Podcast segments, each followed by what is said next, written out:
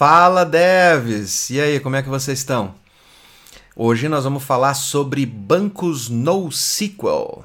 Isso aí, eu sou Wesley Milan, sou programador há 33 anos, sou arquiteto de software especialista em plataformas de alta demanda. E hoje o nosso assunto é uma continuação do nosso último bate-papo sobre bancos relacionais. Se você perdeu o vídeo, dá uma olhadinha aqui na descrição que a gente vai deixar o link aqui para você dar uma conferida lá sobre bancos relacionais e escalabilidade. Vamos para o vídeo.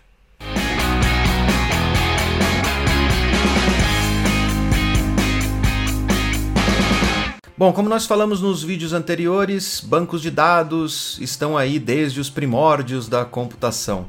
Desde que a gente inventou a linguagem de programação, o banco de dados se tornou útil porque as aplicações precisam armazenar informações. Faz parte do core business, se é que a gente pode falar assim. Pode falar core business? É estranho, né? Core business da aplicação, não é muito legal, né?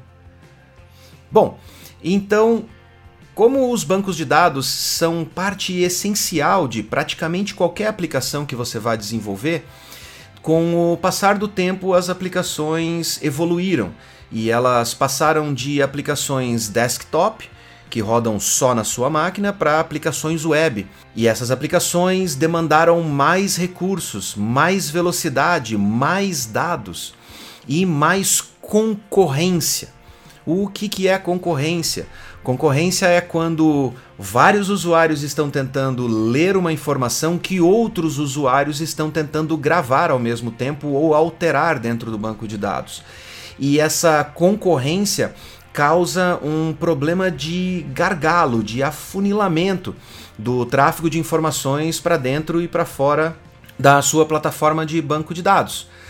Com esse aumento da demanda pela concorrência, também surgiram outras soluções para tentar resolver o problema, já que os bancos relacionais tradicionais não estavam evoluindo rápido o suficiente para poder suprir esse gargalo de mercado que era os bancos de dados rápidos. E então surgiu a solução milagrosa para todos os problemas, o banco NoSQL. Uh, não, não é bem assim. Ela não soluciona todos os problemas e os bancos relacionais ainda continuam sendo muito importantes para as aplicações, principalmente as aplicações que requerem integridade referencial, ou seja, você garantir que os dados que estejam dentro de uma tabela tenham pais ou filhos relacionais dentro de outra tabela, como por exemplo os endereços de um usuário que são armazenados dentro da tabela de endereço, precisam garantir que exista um usuário que seja o pai desses registros. E se o usuário precisa ter no mínimo um endereço cadastrado no sistema, esse relacionamento precisa ter alguém nos dois lados. Essa integridade referencial também vem para os bancos NoSQL, mas de uma maneira um pouco diferente. Ela precisa ser implementada na camada de aplicação para que você consiga garantir que essas informações estejam lá. Mas quando você faz isso do lado da aplicação, você tem alguns problemas que acabam respingando na sua aplicação. Um deles é o tempo de demora entre a leitura, alteração e gravação de volta no banco de dados. Nas primeiras versões de bancos NoSQL que entraram no mercado, eles só aceitavam a leitura e a persistência de dados quando o objeto era gravado de forma integral não de forma atômica, como acontecia já nos bancos relacionais há algum tempo. A diferença básica desses dois modelos é que na leitura e gravação atômica, é, o banco de dados permite que você grave, por exemplo, dentro de um cadastro completo de usuário, somente o número do telefone, ou que você selecione somente o número do telefone desse determinado usuário. Já nas primeiras versões de bancos NoSQL, a única maneira de ler ou de persistir os dados era de gravar ou puxar o objeto do usuário inteiro, contendo todos os dados do cadastro dele que estavam armazenados naquela tabela específica. E isso, além de ser até certo ponto perigoso num cenário concorrente de leitura e gravação, onde dois usuários podem estar tentando gravar alterações no mesmo registro ao mesmo tempo, também provoca um problema de sobrecarga no tráfego de rede dentro da sua própria infraestrutura. Porque ao invés de você gravar somente uma informação, você está tendo que transitar sempre aquele objeto completo entre a sua aplicação e o seu servidor de banco de dados. Nas plataformas mais modernas de NoSQL, eles já permitem a gravação atômica, como eles chamam, que é basicamente o que o banco relacional já fazia por padrão há muito tempo que é você poder gravar somente uma parte daquele objeto e o banco de dados ficar responsável por imputar essa parte dentro do objeto completo e persistir ele em disco ou em memória, como muitos deles fazem para poder ganhar performance. E essa é uma das principais vantagens dos bancos NoSQL, porque além do fato deles poderem ler e gravar informações de forma mais rápida, porque elas normalmente passam primeiro pela memória e um processo secundário persiste elas em disco, elas também permitem que o seu banco de dados possa ser escalado horizontalmente, o que para os bancos relacionais é uma coisa meio recente. Se você perdeu o nosso vídeo sobre os bancos serverless relacionais, é, dá uma procuradinha aqui na descrição do vídeo que a gente vai colocar o link para você voltar lá e entender como essa solução para banco relacional funciona. Mas voltando para os bancos NoSQL.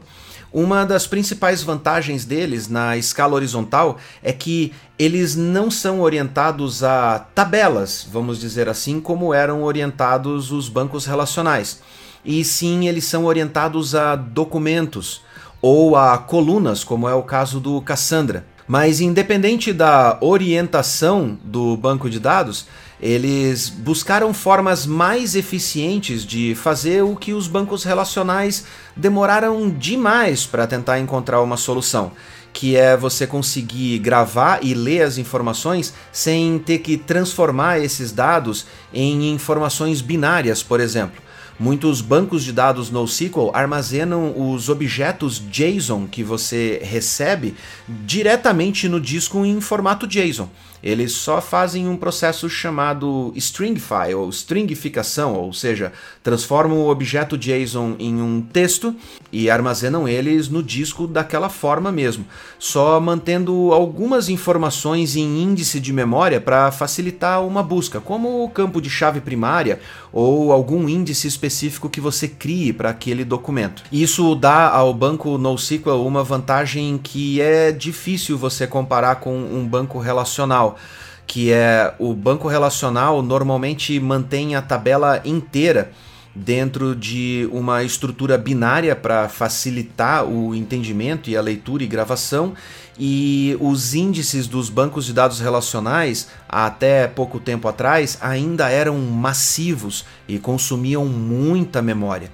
E aí os bancos relacionais entravam numa briga meio ferrenha, porque os pools de conexão do banco relacional também requerem muita memória para ficarem abertos e conectados com a sua aplicação. Então, os índices basicamente disputavam com o seu usuário esse recurso tão importante computacional que é a memória do servidor de banco de dados. Já os bancos NoSQL oferecem algumas alternativas para essa questão da conexão. Primeiro que o modelo e o protocolo utilizado para a conexão socket é diferente do banco relacional. Segundo, que o tempo de leitura e gravação ou persistência dessa informação ficou muito mais rápido porque os bancos NoSQL conseguem gerenciar melhor o que passa pela memória e persiste em disco enquanto o usuário já recebeu uma resposta sobre se aquele dado foi gravado ou não. E por terceiro, mas não menos importante, alguns bancos NoSQL no mercado oferecem interfaces HTTP ou APIs para você poder consumir os dados, o que libera muita memória e muito recurso computacional que nos bancos convencionais precisava ficar dedicado para poder manter a conexão com o usuário viva e funcionando.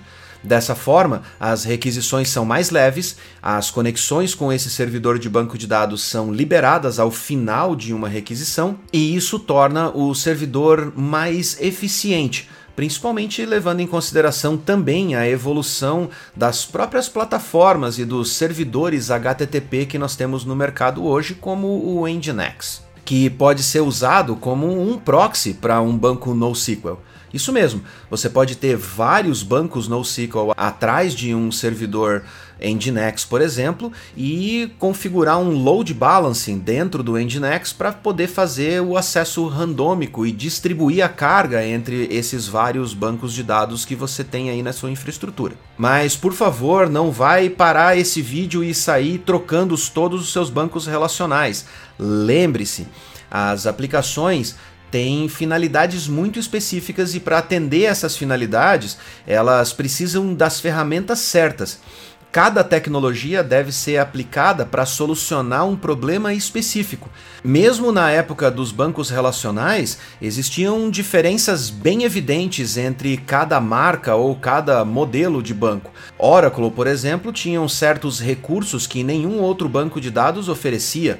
MySQL era muito bom para leitura de dados e performance para leitura de dados, mas se você pegasse um banco como Postgres, por exemplo, ele tinha uma performance muito melhor quando a tabela precisava ter uma integridade referencial e assim por diante. Hoje, no mundo dos NoSQLs, você também tem uma grande variedade de opções e cada uma delas tem características bem pontuais e bem específicas para cada solução. O MongoDB ficou famoso por ser um banco de dados muito fácil de você instalar e de você sair utilizando. Mas quando você vai falar sobre escalabilidade, você precisa ir mais a fundo na ferramenta para entender como o MongoDB gerencia as suas réplicas e a distribuição de dados dentro dessas réplicas para garantir que você não vai perder informações importantes da sua aplicação. Outras soluções como Cassandra, por exemplo, oferecem uma performance estrondosa quando você tem um volume muito grande de requisições, especialmente requisições para gravar dados dentro deles. E o Cassandra é utilizado por plataformas que estão em um nível de escala que, para nós, réis mortais desenvolvedores, às vezes fica até difícil conseguir compreender. Mas o Cassandra é outro exemplo que você precisa entender um pouquinho sobre como otimizar. Ah! Entender um pouquinho sobre como otimizar Otimizar, Wesley. Otimizar. Ah, otimizar. Não é otivizar. Ah. Mas você precisa entender um pouquinho sobre como otimizar a Java Virtual Machine para extrair o máximo dessa plataforma de banco de dados. E eu posso ficar citando infinitas opções aqui sobre bancos de dados NoSQL, mas como eu sempre gosto de oferecer algumas alternativas que não precisam de tanto estudo para poder entrar no ar e sair rodando, vamos falar sobre as opções cloud que nós temos no mercado. Uma delas é o DynamoDB da Amazon. O Dynamo eu acredito que seja uma das primeiras versões que foi disponibilizada comercialmente para que qualquer desenvolvedor pudesse consumir. Ele é um banco de alta escalabilidade, de alta capacidade de leitura e gravação, mas ele tem algumas limitações.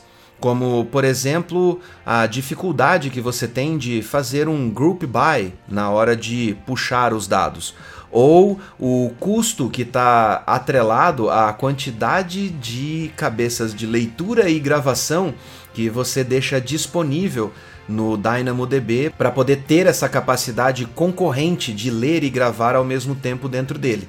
Então, essas peculiaridades são muito críticas na hora de você analisar quanto a sua aplicação consome de leitura e gravação do seu banco de dados para saber se você vai para dentro de um Dynamo ou não.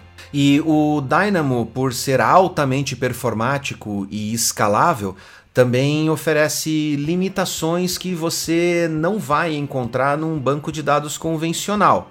Porém, a facilidade de você poder colocar ele em nuvem, não ter limite de armazenamento de dados, pois o Dynamo utiliza o S3 como armazenador de dados por trás da engine, é, são facilidades que talvez faça brilhar os olhinhos na hora de olhar para o Dynamo e pensar que ele pode ser um excelente armazenador de logs para facilitar a análise futura, sem você precisar ficar minerando arquivos de textos infernais e gigantescos para poder extrair essas informações. Então vale a pena dar uma estudadinha e dar uma olhada para ver como ele se encaixa na necessidade que você tem aí na sua aplicação. Outra coisa que é muito importante ressaltar é que você não pode esquecer que migrar a sua aplicação para um banco de dados NoSQL é, implica em reescrever as suas queries. Certos bancos de dados não suportam, por exemplo, agrupamentos e coisas desse tipo. E as linguagens de requisição não são baseadas em SQL. Essa é uma das razões pela qual o nome deles chama-se NoSQL, NoSQL. Então você precisa ficar antenado nisso, porque mesmo utilizando um ORM para intermediar a comunicação entre a sua aplicação e o banco de dados, ela pode exigir certas customizações que talvez a sua aplicação não possa suportar. Uma outra alternativa são as soluções do Google para bancos de dados NoSQL. Uma delas, e a mais antiga que o Google oferece, chama Cloud Big Table. E a outra é Firestore. As duas são aplicações de bancos de dados NoSQL que rodam em cloud, que são escaláveis, mas elas foram desenvolvidas para finalidades levemente diferentes. O Big Table é para você inserir quantidades massivas de dados para dentro dela, e o Firestore normalmente é indicado para quem está querendo desenvolver aplicações ou integrações entre internet das coisas de forma mais leve e rápida. Principalmente se você está utilizando isso para mandar dados de muitos dispositivos diferentes e você precisa comutar esses dados do outro lado para exibir num painel de controle ou numa tela de estatística para o seu usuário.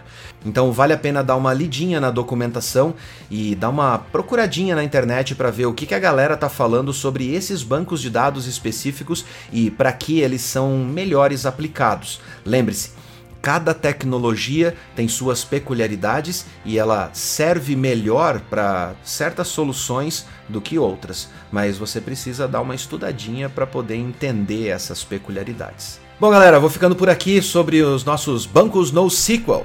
E se você quer saber mais ou se você quer que a gente grave um vídeo mostrando na prática como instalar ou como configurar um MongoDB, um DynamoDB, um Big Table do Google ou qualquer outra plataforma que a gente possa ajudar você a entender melhor, deixe o seu comentário aqui na descrição falando Wesley, faça um vídeo tutorial sobre este banco de dados NoSQL, por favor. E a gente vai colocar na nossa listinha de pautas e vai tentar produzir ele o quanto antes. E não esquecendo, por favor, gente, ajude o canal, se inscreva aqui no botãozinho, clique no sininho e compartilhe esse vídeo com os seus amigos, com quem você acha que precisa entender um pouquinho mais sobre a diferença de banco NoSQL e banco relacional. E a gente vai ficando por aqui e mais uma vez muito obrigado por estar acompanhando a gente e a gente se vê no próximo vídeo.